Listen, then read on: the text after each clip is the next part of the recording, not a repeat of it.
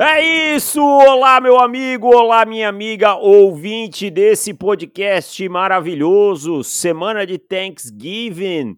Finda, finish, finito, acabou-se. Então nós temos dois terços da temporada finalizados. Fiz a conta certo, meu amigo Henrique Bulho? Como você está? Bom dia, Deivão, nossos ouvintes. A conta mais do que certa. Temos agora seis semanas Agora só jogo em dezembro, tirando o Monday Night Football. É... Uma temporada incrível que tá acontecendo. E eu tenho que seguir foi a melhor semana da temporada, porque a gente teve jogo quase todos os dias. Sábado não teve uhum. NFL, mas eu vi college, então foi bem feliz. E sábado teve The Game, né? Então é, é o supra-sumo do college football também. Mas temos muitos assuntos para tratar nesse podcast. Lembrando que esse podcast é um oferecimento de Vega Bets Investimentos Vega Bets Investimentos, tá na área de bets esportivas e você confere todos os contatos da Vega Bets aqui na descrição desse podcast, patrocinadora oficial do Pro Football, produto de extrema, extrema confiabilidade. Converse lá com o nosso grande amigo Vinícius Veiga e ele vai esclarecer as suas dúvidas. Bulheira, Bulheira do Harmonia, vamos passar rapidinho pelo Thanksgiving e pelo jogo de sexta. Né? É, acho que assim, já tem texto no site desde sexta-feira, já foi falado, né? Vou, vou dar um, um, resumo, você me interrompe se você achar que tem algum ponto aí a crescer. E aí eu vou chegar no jogo que aí a gente vai conversar desse Thanksgiving. Dolphins e Jets, sem surpresa para ninguém, um 34 a 13, né? É, dominância esperada. 49ers venceram os Seahawks 31 a 13, também não esperava nada diferente, talvez um pouquinho mais de equilíbrio mas com o Dino Smith machucado, é, era um cenário muito favorável aos 49ers. E os Commanders é, tomaram uma lavada dos Cowboys, um 45 a 10, também acho que dentro do script. Agora, é, Packers e Lions. Precisamos falar sobre a evolução do Green Bay Packers e sobre mais uma semana ruim da secundária dos Lions, né? Precisamos falar sobre a melhor partida da carreira de Jordan Love. Você acha ponto. que foi melhor também? Eu acho, eu acho sim, cara. Eu acho assim, eu acho que diferente da primeira metade da temporada, essas duas últimos, últimas partidas, é, eu acho que trazem uma esperança para o torcedor dos Packers. Nem sei se o time vai aos playoffs esse ano, não é, é isso que eu estou dizendo. Mas traz uma esperança que o Jordan Love possa ser o quarterback que eles queriam. Curiosamente, os Packers hoje eles acordam com 43% de chance de ir aos playoffs. Acho que é nítida a evolução do time, nítida a evolução do Jordan Love individualmente falando. É, tem alguns buracos, é claro que a gente pode falar disso com mais detalhes, mas eu penso o seguinte: é, eu olho hoje pro Green Bay Packers com muito mais confiança do que aquele início de temporada que a gente pensou que o time podia ser consistente. Principalmente porque o Jordan Love dá sinais claros de evolução, na minha opinião, Devon. É. Não, eu também acho, assim, mais confiante no pocket, mais tranquilo nas progressões, né? Ainda acho que tem algumas coisas na mecânica dele que me incomodam, né? Um, um costume de lançar é, sem gerar muito torque, com, com, o pé o pé de trás flutuando muito, sabe? E, e são algumas coisinhas que eu acho que ele precisa corrigir e que ele já teve tempo para corrigir depois de o tempo que ele passou no banco, mas é muito melhor do que era, né? E, e assim, ganharam de um time que não é um time qualquer, né?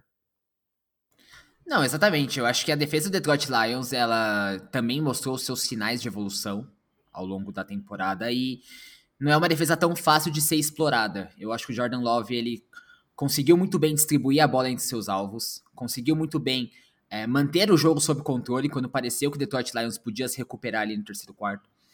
É, soube principalmente encontrar essa química com Christian Watson e como você falou, não foi de um time fácil de ganhar. O Detroit Lions deu vários tiros no pé ao longo da partida.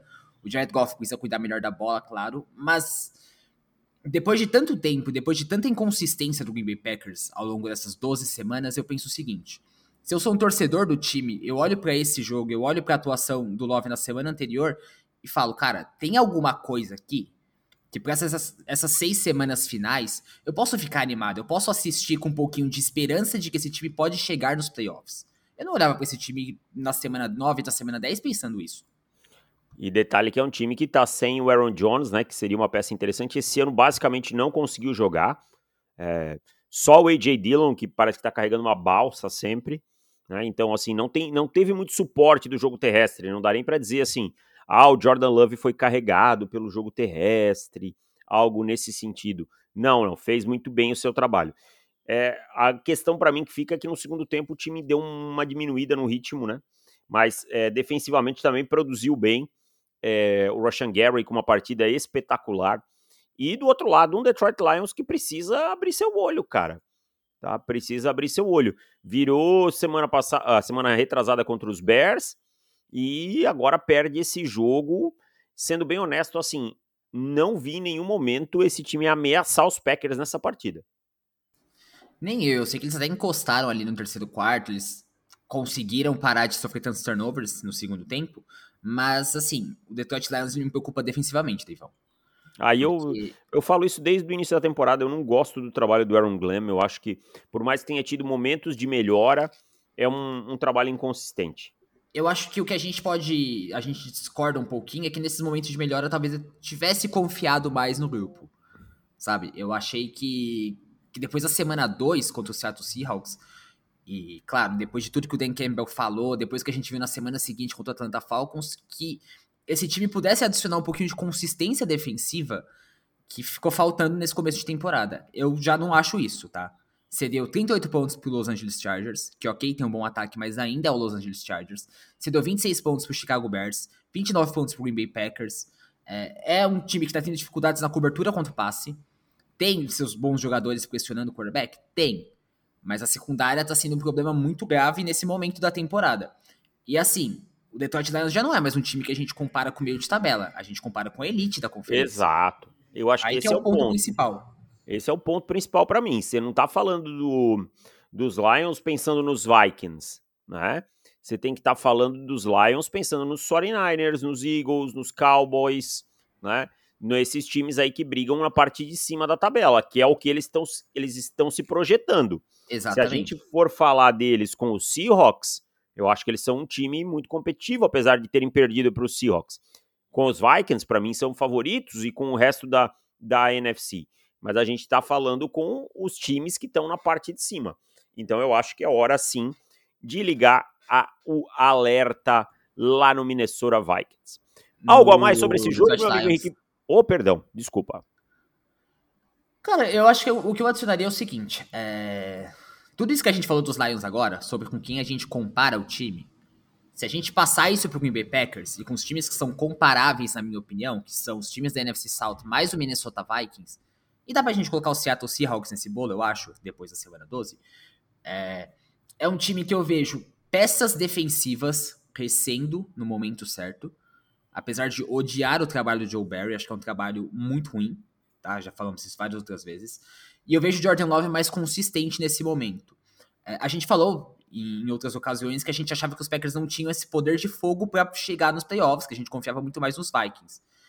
A chave para essas seis semanas é manter essa consistência, na minha opinião. Porque os Packers consistentes, os Packers conseguindo encontrar esse jogador, o Rashan Gary jogando muito bem, o Jordan Love cuidando bem da bola, esse time ainda tem boas chances de brigar. Mas, de novo, adequar expectativas, sabe? É. Quando a gente, se a gente comparar os Packers com os Eagles, com os 49ers, com os Cowboys, aí eu acho que o torcedor dos Packers vai se decepcionar um pouquinho. É, eu concordo 100%. Eu acho que não dá também para exagerar no otimismo, né? Bom, vamos passar para o próximo jogo então. Ah, garoto, gostaram, né? Steelers sem Matt Canada. Os Steelers venceram por 16 a 10 o Cincinnati Bengals um touchdown em quatro idas à red zone. Eu acho que isso aqui impactou demais para o placar ter sido tão próximo, né? É, mas a gente viu um time dos Eagles correndo bem, eh, do, desculpa, dos Steelers correndo bem com a bola, tá? É, o Najee Harris com jogo para 100 jardas. E na minha opinião, o Matt Canada, oh, um Kenny Pickett mais solto sem o Matt Canada, é, trabalhando um pouquinho mais a verticalidade. Não estou dizendo assim que foi espetacular, que foi uma mudança d'água para o vinho, mas ele jogou melhor. Né? E o Pat Fryermuth sendo mais inserido no plano de jogo. É, dá para notar, já dá para tirar algo de melhor ou, ou, ainda é muito cedo? Eu acho que você resumiu muito bem nesses pontos, Devão, mas eu queria citar um pouquinho que eu gostei dessa verticalidade que o time imprimiu, tá? É, Pra mim, quando ficou muito claro assistindo o jogo hoje de manhã, é o seguinte: o Cincinnati Bengals queria muito jogar com dois safeties no fundo do campo. Sabe? E aí o, o Kenny Pickett não tava com medo de soltar a bola nas laterais. Ok, vamos atacar verticalmente por fora. Ele tem um passe completo, que é longo na direita pro, pro Deontay Johnson, que mostra isso muito bem. O Kenny Pickett é um cara preciso. Principalmente no espaço entre o safety e o corner, né? Estavam jogando Exatamente. Com essa, com Eles estavam a fim de explorar isso. E a gente não via isso com, com o Matt Canada. Eu não consigo lembrar de muitos passes longos do Kenny Pickett com o Matt Canada, sabe? Trabalho. E... E, e tem outro ponto, né? É, time adversário com dois safeties, você tem que correr bem com a bola. É sua obrigação correr, correr bem com a bola. E o time fez isso ontem. Né? Sem dúvida. Assim, e assim, o Kenny tá Pickett é um cara que consegue. Que é preciso, né, Deivão? A gente fala do, da força do braço dele, mas acho que a precisão nunca foi uma questão. É, eu acho que o ball placement dele às vezes é meio ruim. Sabe? Eu acho que às vezes ele perde oportunidades por colocar a bola em pontos ruins, não a precisão. Mas precisão é onde a bola chega no, é a bola chegar no recebedor. Ball placement é o ponto de colocação da bola, né? Se ele vai conseguir ganhar jardas depois ou não, por conta da, da colocação da bola. Eu acho que aí eu tenho algumas, alguns problemas com ele. Mas esquematicamente é um ponto positivo, né? Um time que tinha pouca verticalidade, que primava por soltar a bola muito, muito rápido, né? E nunca foi um time com grandes jardas pós-recepção, eu nunca entendi muito isso desse sistema. Mas ontem ele também esquematicamente falando, foi um time que explorou muito mais o meio do campo. Isso eu gostei demais de ver. Sabe, eu, eu não sei se você tinha essa impressão com o Matt Kennedy, não sei se você via isso reassistindo os jogos, mas o time praticamente não explorava o meio do campo, na minha opinião. Eu acho que eu vi muito mais disso ontem com o Pat Fryerman. E foi muito mais, e ele foi muito eficiente também, teve nove recepções. Foi um cara em que o Kenny Pickett confiou ao longo da partida e que ele respondeu muito bem. E, e além disso, é, até um dado que eu acho que mostra bastante dessa evolução ofensiva, só de tirar o Matt Canada, sim, vou criticar dessa forma, só de tirar o Matt Canada. Antes do Matt Canada ser coordenador ofensivo, tinha sido o último jogo de 400 jardas dos Steelers. Em todo esse período que ele foi o coordenador ofensivo, os Steelers não tiveram nenhum jogo com 400 jardas ofensivas. Ontem, primeiro jogo sem ele, 421. É, e, e tem um ponto também, né? O Pat Farmer, você falou muito dessa questão dos dois safeties, né? Você tem que explorar o meio do campo se um safety tá, se cada safety tá numa hash, a fragilidade, sem sombra de dúvida, é, é no meio do campo, né? Então, é isso. Você tem que explorar esse meio aí, colocar o Tyrene no jogo e tal. Óbvio, é uma amostra pequena, porque é um jogo só, né? Contra um oponente assim que é, não tinha muita resposta ofensiva, ou seja, te dava muitas chances de ter a bola. Né? Ontem as principais jogadas do, do, dos Bengals foram dois passes desviados que o Jamar Chase pegou, elas no, eh, pegou eles no ar. Né? E ontem ficou evidente quanto o Joe Burrow faz falta nesse time dos Bengals. Né? Ficou muito. Eu acho que, que a eficiência ofensiva passa muito do Burrow entender o que está acontecendo, de ter um ótimo uma ótima química com seus recebedores, né? De saber exatamente o que fazer e quando fazer e contar com eles também nessa boa posição. E o Jake Browning assim, eu acho que qualquer quarterback que substituísse o Joe Burrow já seria uma missão muito espinhosa. Mas ontem o Jake Brown, eu acho que ele ficou devendo bastante também em campo. Acho que faltou muito é, do básico de um bom quarterback na NFL para ele. Claro que ele pode até evoluir até, daqui até o final da temporada, mas é, nessa primeira amostra realmente não foi nada legal. Não, eu também acho. Eu acho ele bem fraco. Nunca, nunca achei ele um, um quarterback para para a NFL e tal. Lembro dele, dele lá na Universidade de Washington, já não era grande coisa, né? Então eu não, não me empolgo em nada e sabia que seria uma missão árdua para o Cincinnati Bengals. E aí é o que eu falo, né? O placar até parece que foi um jogo mais apertado, mas não. Que na verdade os Steelers tiveram dificuldades para finalizar as campanhas, né? Um de quatro na red zone. E isso é uma coisa que, sem sombra de dúvida, vai precisar ser trabalhada, porque você não pode desperdiçar essas oportunidades de pontuar. Sem dúvida. Sabe uma coisa que me chama atenção nessa partida também? É, ataques de Cincinnati, jogadas do time. Foram 41 uhum. snaps ofensivos dos Bengals. Em 31, não, desculpa, em 30, o time foi para passar a bola e 11 foi para correr com a bola. É, eu entendo que ontem correr de forma eficiente seria muito difícil, tá? Eu tenho total essa consciência é um quarterback reserva, um quarterback inexperiente, contra uma excelente defesa. Eu consigo entender esse lado. Mas ao mesmo tempo, eu não acho que você dar a bola na mão do Jake Browning 30 vezes contra a defesa dos Steelers vai ser um plano de jogo eficiente. Também acho que não. É, também acho que, que é um plano de jogo ruim. E você pode correr sendo um pouquinho mais criativo para tentar é, tirar essa, essa carga e, e, assim ser um pouquinho mais fácil para encontrar algum gap aí nessa defesa dos Steelers, né?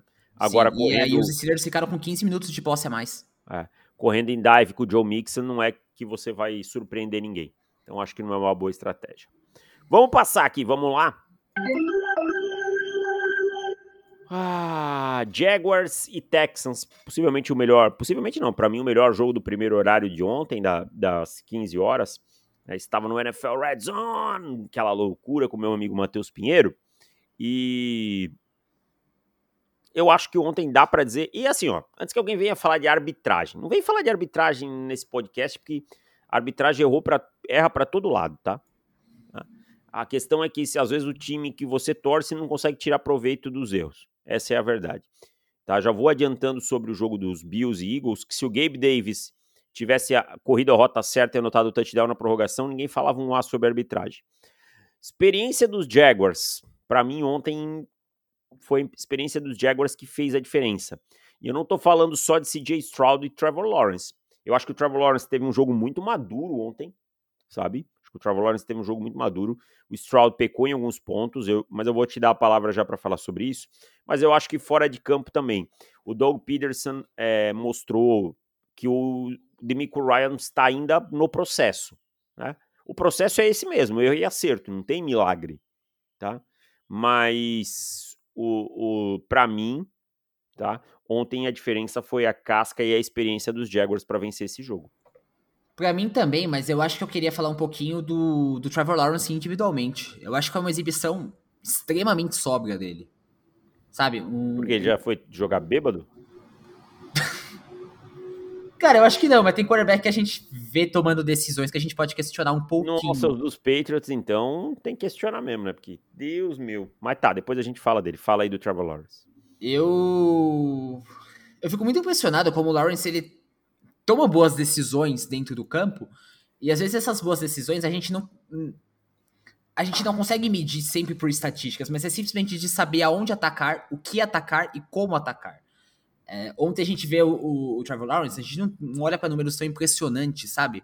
É, 23 passes completos em 38 tentativas, só um touchdown e uma interceptação.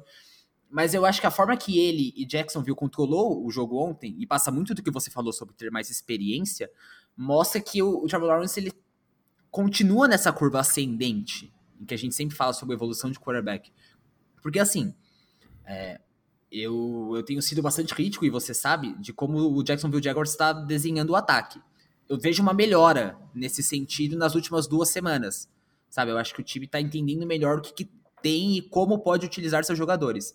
Mas muito disso também passa pelo Trevor Lawrence entender o que está acontecendo.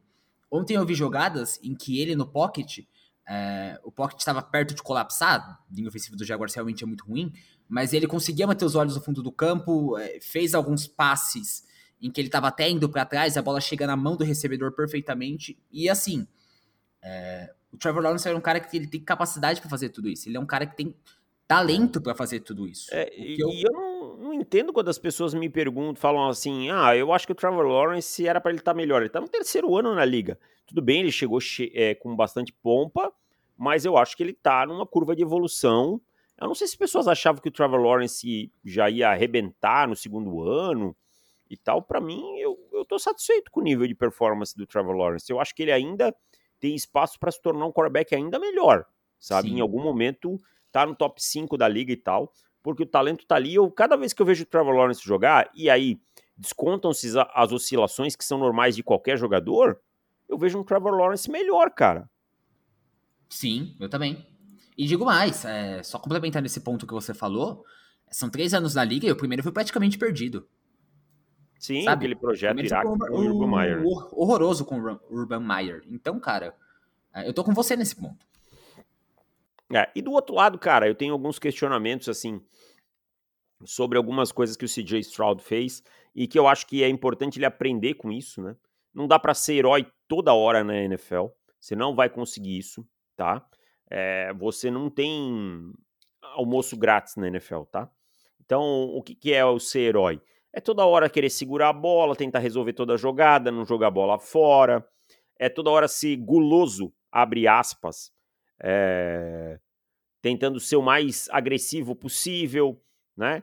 Tem horas que você precisa ser um pouquinho mais conservador. O Demico Ryans e o Bob Slowick também, tá? Demico com algumas decisões de campo, Bob Slowick com algum play call muito agressivo, muito vertical, quando você poderia às vezes parcelar algumas coisas, trabalhar algumas coisas de maneira mais conservadora, mas eu acho que isso tudo faz parte de um aprendizado, faz parte de adquirir uma casca que o Trevor Lawrence, que o Calvin Ridley, que o, o, o Doug Peterson tem mais do que todo mundo.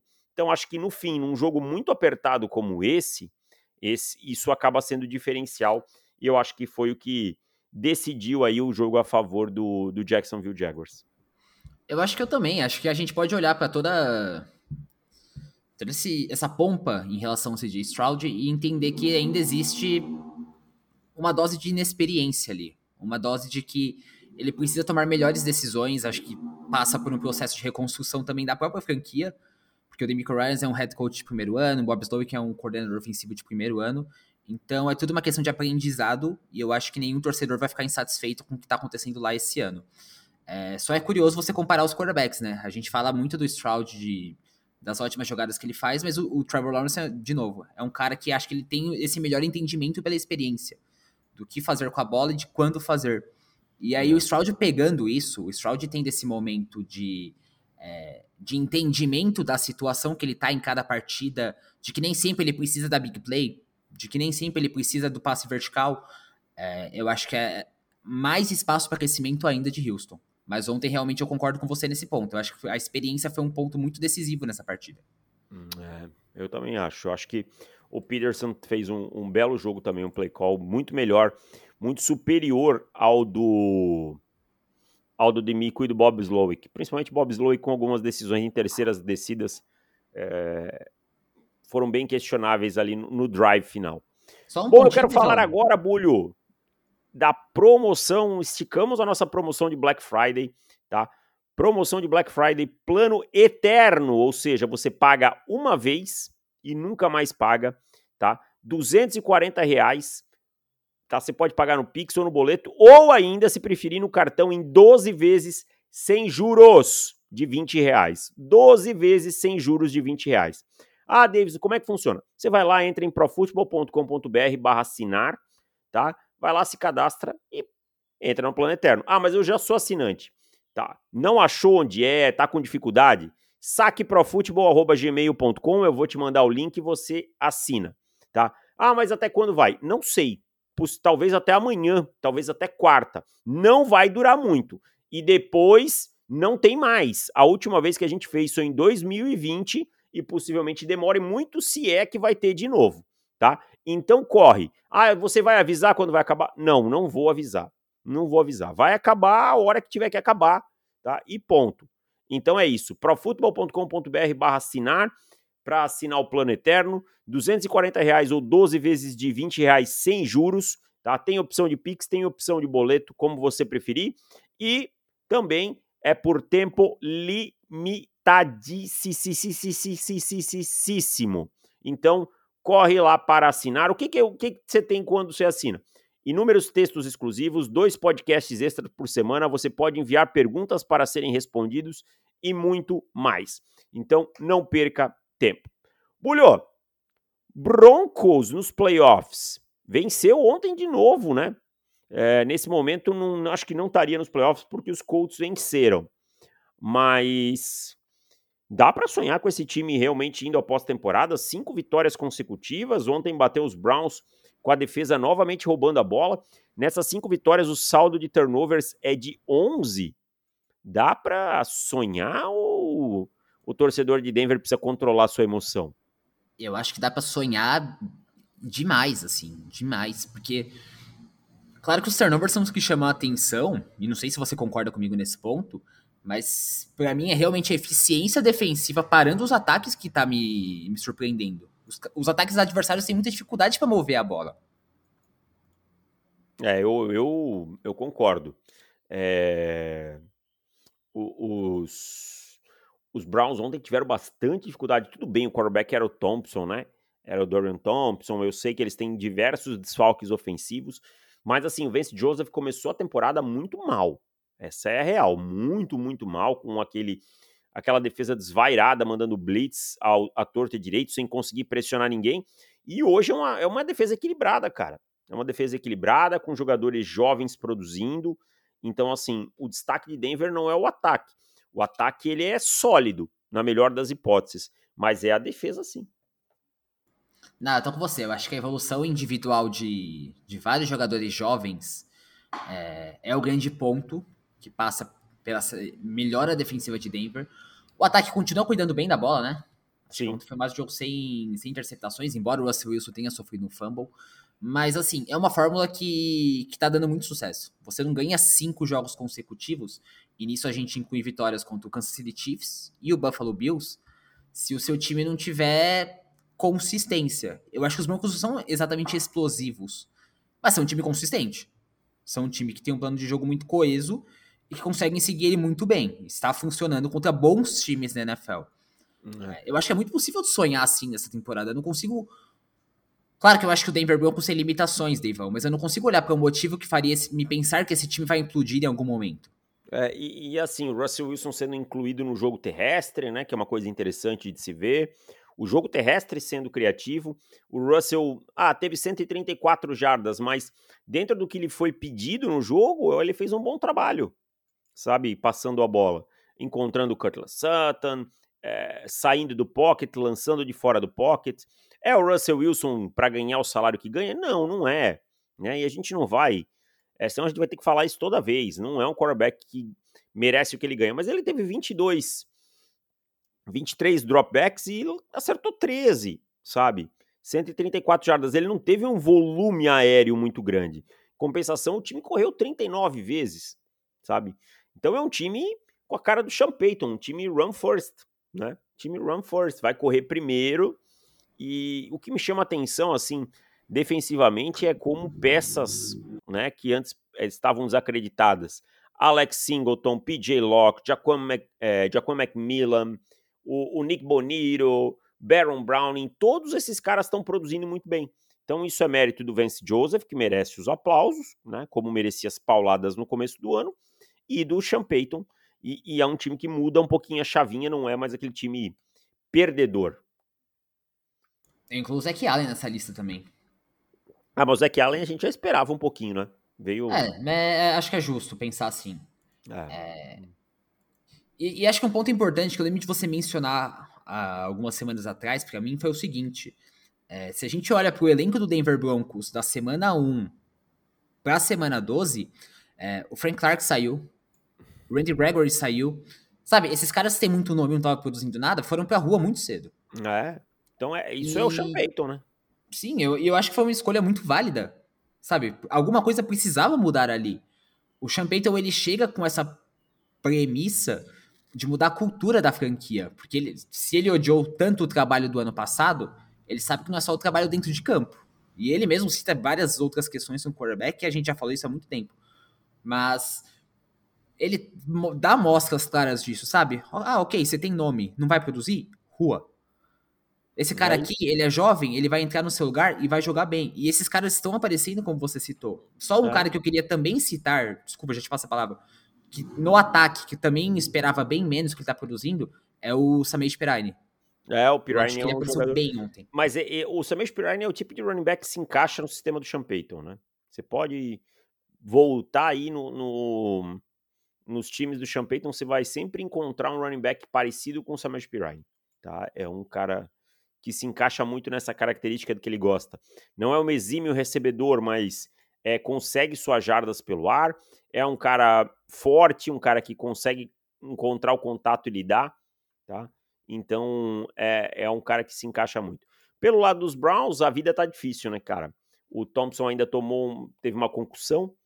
Então, assim, é, eu acho que os Browns vão perdendo um pouco de fôlego. Parece que o Miles Garrett também é, jogou grande parte da, do jogo lesionado. E, e, as coisas vão acontecendo, cara. Lá para os Browns, assim, é, bastante azar em termos de lesão nesse, nesse ano. E o time faz um esforço homérico para ser competitivo. E eu acho que segue sendo competitivo. Agora vamos ver se vai ter gás nessa reta final. Vamos falar. Que... Pode falar, pode falar. Não, eu só ia complementar que eu espero que o PJ Walker, ele. Agora, imaginando que ele vai ser titular com a concussão do, do Thompson Robinson, ele consiga ao menos manter um nível de eficiência que ele manteve em outras partidas, tá? Eu quero até descontar a exibição dele ontem, porque, claro que ele é um quarterback que a gente jamais colocaria expectativa, porém, você entrar numa partida sem se preparar como titular na semana inteira vai ser ruim para todo e qualquer quarterback. É, ele ainda é um cara que eu, assim, já vi ele sendo eficiente um pouquinho nessa temporada. Se ele conseguir manter esse nível de eficiência daqui para frente, novamente assumindo que ele seja o titular na semana 13, é, eu ainda acho que não dá pra gente descartar tanto os Browns. Não, também acho que não descarto não, cara. O problema é que a maré não tá boa. Vamos passar pro próximo jogo? E vamos falar desse que para mim foi o melhor jogo da temporada até agora, esse Eagles e Bills. Eu não lembro de nenhum jogo tão bom nessa temporada. E um primeiro tempo do, dos Bills muito dominante. E só que é aquela coisa, cara.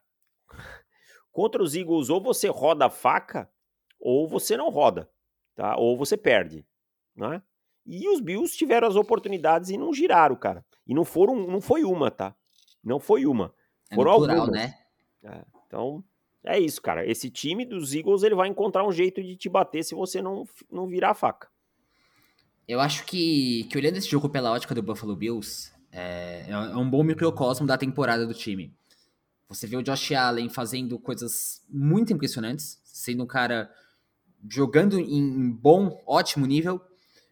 Você vê um time que, que fica na procura desse segundo alvo que possa ser efetivo além do Stephon Diggs. Ontem foi o Gabe Davis, mas a gente também tem coisa muito ruim para falar dele em relação a ontem. Você vê um time que, tirando o Josh Allen, tem dificuldade para correr com a bola.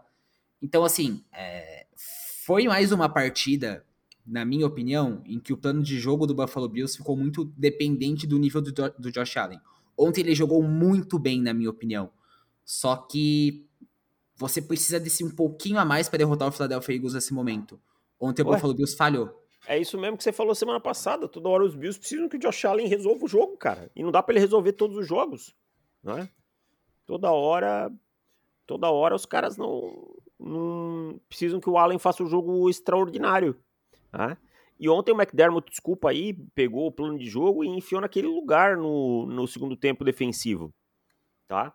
Por quê? Perdão. Ele cometeu mesmo, os mesmos erros que ele já cometeu diversas vezes.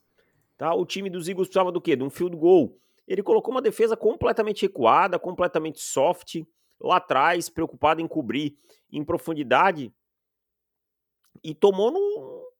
Tomou o field goal que empatou o jogo. E ainda ele tem a bola para ganhar o jogo e não tenta. Né? Essa é a verdade. Ele tem a bola para ganhar o jogo e não tenta. Então, vai para prorrogação, o time chega na, na red zone, tá? O Gabe Davis erra a rota, cara. Para mim, é, é, muito evidente que o Gabe Davis erra aquela rota, tá? E tá lá, cara.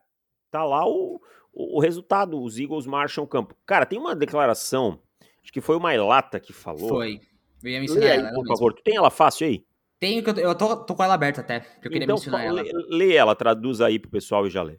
Beleza. O Mailata ele fala para os repórteres que no, no touchdown da vitória, ele não consegue acreditar que o Buffalo Bills deu aquel, aquela formação defensiva pro time. Por quê? O, o ataque do Philadelphia Eagles sempre tem. Assim, a base do ataque do Philadelphia Eagles é aquela corrida com Jalen Hurts, quando tá naquela faixa do campo. E quando eles viram o safety do Buffalo Bills se movendo, eles sabiam que o Jalen Hurts ia ter um espaço muito livre no fundo do campo. O, o que, que isso diz para mim? O Buffalo Bills é um time mal preparado. Se o seu time é mal preparado, de quem que é a culpa, Devão? Do treinador. Né? Exatamente. Né? E essa defesa é a defesa do Sean McDermott, tá? Não tem outro ponto aqui. E ninguém aqui tá tirando os méritos dos Eagles. A gente falou, esse é um time que se recusa a perder, tá? E então, assim, eu não, não sei se eu tô sonhando, você me corrija se eu tiver falando bobagem, mas se não me engano, essa jogada aqui ela tem uma blitz externa, né? Justamente no lado onde o. o, o, o meu Deus, o Jalen Hurts corre, tá? E aí fica um gap enorme na frente do, do guard, e aí ele corre com a bola, né? Ah, desculpa, até cliquei É exatamente no negócio, isso. cliquei no negócio aqui para ver se era isso. E, e, cara, tá lá a defesa recuada de novo, totalmente um, um look totalmente frágil, né? E foi assim a campanha inteira. Então, o Sean McDermott, cara, para mim precisa ser muito, muito, muito questionado. Ele tem muito é, valor para Buffalo, tudo que ele fez, mas a verdade é que ele não tá conseguindo se equiparar às melhores equipes da NFL. Não, e eu acho que ele não tá conseguindo se equiparar às melhores equipes que ele montou. Eu acho que É? isso é mais grave ainda, porque para mim os Bills estão num declínio muito claro. É, eu acho que eles não conseguem, ele não consegue dar um passo adiante, né? Ele não consegue mudar o que ele faz pra ser uma coisa melhor, sabe? Eu acho que ele tá parado no tempo, essa é a verdade. Então, eu não sei se eu concordo tanto com isso. Tipo assim, eu acho que é um ponto muito válido, tá? É que eu vejo de forma diferente. Eu acho que o Sean McDermott, nesse momento, ele segue com. Melhor, de- deixa eu reformular o que eu acho pra não ficar tão confuso assim. Eu não acho que ele está necessariamente parado no tempo. Eu acho que, por exemplo, essa mudança do Ken Dorsey, essa mudança dele assumir a defesa, mostra que ele quer alguma coisa nova, sabe? Mas Mas pra consegue mim trazer. falta essa eficiência. Sabe? Pra mim é falta de eficiência nessas mudanças. Então, mas assim, ele não consegue trazer uma coisa nova. Então ele tá parado pra mim nesse tempo em que as coisas deram certo pra ele. Sabe? Se você olhar os princípios da defesa dele de 2018 e de hoje, tem pouca coisa diferente, mas pouquíssima mesmo assim, ó. Sabe? E, e- Sim, é, eu concordo, eu concordo. e aí acabaram os bodes expiatórios agora, tá? Você vai o quê? Vai mandar o Joe Brady embora também? Vai fazer o quê? Né? Então, assim, eu acho que esse é um problema que o Buffalo Bills precisa resolver, cara, para a próxima temporada, porque a janela vai ficando cada vez menor, mais gente vai envelhecendo, você já, tá em, já tem alguns jogadores bem mais velhos do que eram. né? Então, cara, eu acho que você precisa pensar nisso com, com clareza e rapidez. Agora, quanto aos Eagles, sim, eu acho que os Eagles merecem todos os créditos pela vitória, fizeram por merecer. O Jalen Hurts é um quarterback que, ok, passando a bola, ele não é espetacular, mas ele é decisivo, é um cara que é, gosta desse tipo de jogo, né? Desse tipo de, de partida. Eu acho que o Brian Johnson fez um bom ajuste nesse time, especialmente para o segundo tempo, né? Agora, uma hora essa conta é cobrada, cara. Tá? Uma hora essa conta é cobrada. Pode ser na temporada regular, pode ser na pós-temporada. Obviamente, você tem que comemorar o time tá vencendo. Né? E tem que dar mérito pro time que consegue vencer quando as coisas não dão certo. Mas a secundária tem inúmeros problemas nessas zonas intermediárias, tá? E ofensivamente, o plano do primeiro tempo foi horroroso, né? Foi tenebroso, sem dúvida nenhuma. É, Desde que a gente gravou o podcast da segunda-feira, os Eagles tiveram duas partidas, né? Contra os Chiefs, na segunda noite e ontem. E tem uma tendência muito clara para mim, que é o ataque começando lento e que eu acho que é bastante preocupante. Eu sei que você voltar em partidas contra o Kansas City Chiefs e contra o Buffalo Bills é impressionante, porque são bons times, cada um em seu nível, é claro, mas tô 100% com você quando você fala que em algum momento essa conta vai ser cobrada. E se você enfrenta um, o Dallas Cowboys ou o San Francisco 49ers nos playoffs, são times com ataques muito bons, times com ótimos elencos, e não tem nenhuma garantia de que você vai conseguir voltar nessas partidas, sabe? Então, eu acho que essa é uma tendência muito preocupante do Philadelphia Eagles nesse momento, e que é o contrário do ano passado, onde eles começavam muito bem as partidas e tinham bastante dificuldade de finalizar elas, sabe? E, e outra coisa do Philadelphia Eagles em relação ao dia de ontem é o seguinte: o Buffalo Bills, na minha opinião, no plano ofensivo, montou um plano ofensivo muito simples. Você não tem linebacker, eu vou atacar os seus. Deu É, muito certo. ou espaço naquela cover two entre os corners e os safeties, né? Ali tinha um, um buraco enorme, a gente viu várias vezes o Slay ficando no flat e aí o, o safety tava longe, né? Ou, ou mordia alguém que tava cruzando no meio ou tava indo deep e eles atacando. Então, assim, um plano que tava muito escancarado, né? E, e demorou a conseguir parar. Então, isso é uma coisa bem preocupante. E, é- e chega um ponto das partidas em que eu acho que assim. é, O Buffalo Bills nem inventou a roda ontem, sabe? O Buffalo Bills é... tem um bom ataque em que explorou uma deficiência clara do Philadelphia Eagles. Não é segredo para nenhum dos times que o Philadelphia Eagles está competindo, e de novo a gente volta a falar de patamares, né? O Philadelphia Eagles é um time que a gente pensa como um time que vai brigar pro Super Bowl. É, não é nenhum segredo que, que a grande deficiência do Philadelphia Eagles é o grupo de linebackers. Ontem, quando perde o Zach Cunningham, fica ainda pior a situação. Porque o Nicole Bidin já não tá jogando, então não é que o Buffalo Bills fez algo especial. O Buffalo Bills simplesmente explorou uma fraqueza que é muito evidente, que os outros times também vão explorar, eu tenho absoluta certeza disso. Ainda mais pensando no jogo contra o San Francisco 49ers dessa semana e que o Philadelphia Eagles simplesmente não tem resposta. É uma posição extremamente deficitária no elenco. É isso, concordo 100% com você. E vamos ver o que vem pela frente para o Buffalo Bills e para o Philadelphia Eagles. Mas agora eu quero falar da nossa parceira, a Caphead, caphead.com.br, para você se vestir de Pro para você tomar o seu café com o Pro Football, tá? Diversos produtos com a nossa cara e ainda tá rolando promoção de Black Friday, hein? 15% off no Pix, tá? E produtos selecionados com até 60% de desconto, tá? Então caphead.com.br vai ter lá todo o material do Pro Football. Vocês vão ver muita coisa legal, tem a camisa dos Kelsey Brothers, tem caneca, tem a camisa running backs, pagar running back, tô fora, tem a camisa Ram CMC para você, torcedor do São Francisco 49ers, tá? E tem muita, muita coisa legal. Então, caphead.com.br barra pro futebol ou entra só em Caphead, aproveita os descontos, tá muito legal. É, ainda tem a promoção de, de Black Friday, aproveita que tá valendo a pena.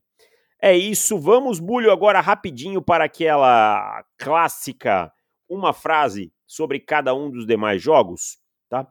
Os do Black Friday a gente já falou, do Black Friday e do Thanksgiving a gente já falou. Saints 15, Falcons 24.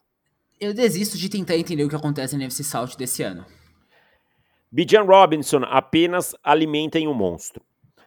Panthers 10, Titans 17. Lembrando que agora à tarde o Frank Wright foi demitido do Carolina Panthers. Eu acho que o problema do Carolina Panthers vai muito, mas muito além do Frank Wright mas eu acho que ele tinha que ser demitido, especialmente por chamar uma quarta para seis, a última jogada do jogo, um screen com o seu wide receiver. Colts, que estariam nos playoffs hoje, 27 Buccaneers 20. Eu acho que mesmo com campanha ruim, o Baker Mayfield, a cada partida que passa, ele me dá uma certeza de que ele tem, ser, ele tem vaga como quarterback titular na NFL. Shane Steichen faz um trabalho subestimado e esse time dos Colts vai dar trabalho daqui um ou dois anos. É, Giants 10, Patriots 7. Hum... Cara, essa é dura, viu? Manda você primeiro. Giants 10, Patriots 7. Basicamente, assim, quem perdeu foi quem assistiu. Cara, eu acho que se juntar os dois quarterbacks que os Patriots colocaram em campo ontem não dá meio. Para vocês terem ideia, o Tommy DeVito parecia ótimo perto dos dois. Cardinals 14, Rams 37. Quem assiste o Matthew Stafford nessa temporada sabe que os Rams saudáveis poderiam brigar por wildcard tranquilamente. Como é, estão brigando. E Kyren Williams jogando o fino da bola. Esse time corre muito bem com a bola. Também é um time que vai incomodar daqui a pouco, no, daqui a alguns anos. Raiders 17, Chiefs 31. Seja bem-vindo à temporada ataque aéreo do Kansas City Chiefs. Rashid Rice jogando muita bola, hein? É só fazer o básico que funciona lá em Kansas City. E fechando, Chargers 10, Ravens 20. É incrível como mais uma partida de prime time dos Chargers e mais um trabalho ruim do Brandon Staley como treinador.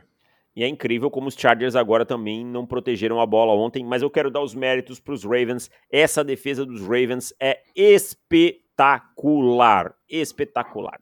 Bom, fechamos a parte de futebol americano. Tá, até vou soltar uma bateria aqui, ó. Tá? E agora é uma pequena grosa, uma pequena groselha. Bulho, você, você é paulista, né? Não é paulistano, é paulista. Uh, mas São Bernardo também. Acabou o futebol americano, tá? Quem quiser ir embora, fica à vontade. Tem gente que só gosta de futebol americano e tá tudo certo. É, quem nasce São Bernardo é o quê? Batateiro. Como batateiro? Cara, é. Não, não. O oficial é o quê? Acho que São Bernardense. É. Tá. Batateiro. E... Não, mas, mas, eu confesso que eu não sei o oficial, porque todo mundo aqui em. Quem, quem nasce em Jaraguá é o quê? Jaraguaense. Jaraguaense. Eu acho que é São Bernardense o oficial, me puxando pela cabeça aqui, mas é que todo mundo fala que é batateiro. Hum. Por quê? todo mundo come muita batata? Não, na, nas antigas, acho que no século XIX, É, existiu uma espécie de rivalidade, entre aspas, entre os batateiros de São Bernardo e os ceboleiros de Santo André. Ah. Santo André tem muito essa cultura de ceboleiro, enfim.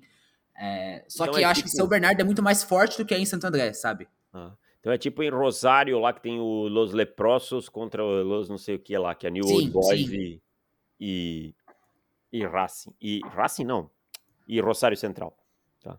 Eu sei que uns são Los Leprosos e outros são, acho que, Los Canalhas, alguma coisa assim. Os leprosos Pô. são do Newells, na verdade, eu acho. É, o News e Rosário, né? Que são os rivais de, de Rosário, né? São os dois times da cidade. A- agora, mas assim, o paulistano por si só, ele é um ser de padaria, né? Porque a padaria do paulistano, ela não é uma padaria só, ela é um, um restaurante, tá? Serve comida, pratos, tudo que você imaginar tem numa, numa padaria de São Paulo. Além que o paulistano, ele sobrevive muito de pão na chapa e café, que parece que todo paulistano de manhã tem que comer isso na padaria. E em São Bernardo é assim ou, ou, ou não? É bem diferente? Ah, é bem assim. Inclusive foi o que eu tomei café hoje. Eu não sei você, cara, Mas na sabe o que que eu acho segunda-feira. bom? Que é baratinho, cara. Pão na chapa. Sim, esse é o perfeito. É. Aqui é caro essas coisas, aqui em Jaraguá. Eu fico pé da vida. Então você é um ser de padaria também. Amém, presente. né? Como, como o paulistano, o, o batateiro também é um ser de padaria. Então, pensando nisso, Bulho, como você é um ser experiente em padaria, eu, eu separei aqui um, dois, três, quatro, cinco, seis, sete, oito, nove quitutes de padaria e hoje nós faremos um incrível e nunca feito, né, uma coisa, uma ideia super original que eu tive, que é um resta um, né, uma ideia super original criada hoje aí, com quitutes de padaria. E eu separei nove aqui, vou listá-los primeiro e depois você vai eliminar o primeiro. Então estão lá: pão de queijo, esfirra, empada, pão de batata, enrolado de presunto com queijo, que em alguns lugares se chama joelho, pastelzinho, né? Coxinha, risoles, quibe ou bolinho de carne. Em alguns lugares chamam de quibe, outros de bolinho de carne. São, eu sei que são diferentes, mas são variações da mesma coisa. O quibe, eu sei que ele é árabe e tal, mas em lugares onde não tem o quibe, tem o bolinho de carne. Então eu, eu coloquei tudo num lugar só. E aí, quem é o primeiro eliminado? Cara, o primeiro eliminado da minha lista é muito facilmente o pão de batata. Pô, eu Nossa, mas eu também. nem precisei pensar. É, né? É sem graça, né? Cara, é um salgado meio. Sei lá, ele, ele falta alguma coisa, sabe? É. Sempre é recheado, né? Mas, sei lá, falta alguma coisa, né? É um pãozinho com alguma coisinha dentro e não tem muita graça, não, Só- cara. É, tipo, não. Longe de dizer que é ruim, é só sem graça mesmo, sem, sem gosto. Eu, vou- eu vou eliminar em seguida o quibe ou bolinho de carne, por motivos estomacais, tá? Uma vez eu comi um bolinho de carne aí fora e, rapaz, me deu uma, uma intoxicação alimentar e eu nunca mais tive coragem, tá? E eu até acho o bolinho de carne bom e tal, até como feito em casa, mas estou eliminando o bolinho de carne por conta disso. Aqui na minha região é muito tradicional o pão com bolinho, né? O pessoal corta o bolinho Como de carne. funciona isso? Ah, é um pão, um pão francês, né? E aí corta o bolinho e coloca dentro. Come o pão com bolinho. Mas eu Tá não sou muito, muito adepto, não. Cara, eu. Acho que pelo mesmo motivo eu vou tirar o pastelzinho. A última vez que eu comi realmente acabou com o meu estômago. E. Sei lá, me deu uma azia muito, muito forte, muito pesada. E desde então eu não consigo mais comer. E eu vou te falar que pastelzinho não é uma coisa tão boa, né? Porque pastel é uma coisa gostosa você comer fresco. Tipo Sim. na feira, né? Você vai na feira lá, o pastel tá lá, você vai lá, ó, fritinho na hora, pá. Vou comer esse pastel aí, sabe? Vou comer esse pastel aí. Eu, eu não sou muito fã de pastel que já tá lá na estufa, não. Acho que é, começa a ficar murcho e tal. Não, não me pega. Sem contar que tem outro ponto. Eu acho que o, o pastel, o normal, é, uma das coisas que faz ele ser tão gostoso é, é a proporção de recheio que tem nele. O pastelzinho raramente tem um bastante recheio assim. É, é um bom ponto. Cara, eu vou eliminar aqui o a empada. Não sou um grande fã de empada. Assim, eu como, acho gostoso, mas em comparado com os outros, eu acho que é um pouco overrated, sabe? Empada pra mim pode ficar fora. Ah, agora eu vou tirar o mais superestimado de todos. Pão de queijo não pode estar nesse, no mesmo patamar de uma coxinha que o risole. Pô, eu também, cara. Eu sei Não que a pode, galera vai, galera vai surtar com isso, tá? Surtar. Eu, eu gosto de pão de queijo, eu acho bom, né? eu como, mas eu não consigo entender essa paixão toda que as pessoas têm pelo pão de queijo. Talvez lá o de Minas Gerais, o pessoal que é muito tradicional. Eu, eu já comi pão de queijo em Minas Gerais, tá? E realmente é bom, mas eu não consigo achar tão gostoso, cara. Cara, eu também. E assim, eu já comi de Minas também. É, não acho que seja nada. É, é, melhor que o de outras regiões, mas eu não acho que seja algo é, especial, sabe? Eu, Henrique, eu não consigo gostar tanto de pão de queijo. É um salgado ok, como, gosto, mas não tá nesse patamar tão alto. Penso, penso como você. Bom, vou tirar a esfirra então agora, tá? A esfirra é, é boa, é, chegou aqui no, na semifinal, é muito gostosa, mas eu acho que a esfirra não, não consegue brigar com os outros três, né, que sobraram, que é o risole, um enroladinho de presunto e queijo e a coxinha, tá? É gostoso? É, mas não tem briga pra, pro, pro pódio. Ah, eu acho que inaugurando o pódio dá pra gente tirar esse enrolado de presunto com queijo, ou joelho, ou enroladinho, como chamam, porque eu sou da seguinte opinião: os melhores salgados são fritos, não assados. Exatamente. Isso é um ponto muito impactante. Os salgados melhores, é, o que dá o sabor para os outros dois é, é, ser frito. E aí eu vou tirar o risoles. Eu gosto de risoles? Eu gosto, eu adoro um risoles. Mas um risoles não consegue competir com a coxinha. Aquela coxinha que você morde, sabe? Sente aquele gostinho do frango, aquela coisinha saindo de dentro, de dentro dele, com aquela casquinha, aquela crocância. Para mim, a rainha da padaria é a coxinha e está eleita a rainha do Pro Futebol, a coxinha, a coxinha. Estou certo? Corretíssimo. Tem sonzinho? Bateria. Perfeito.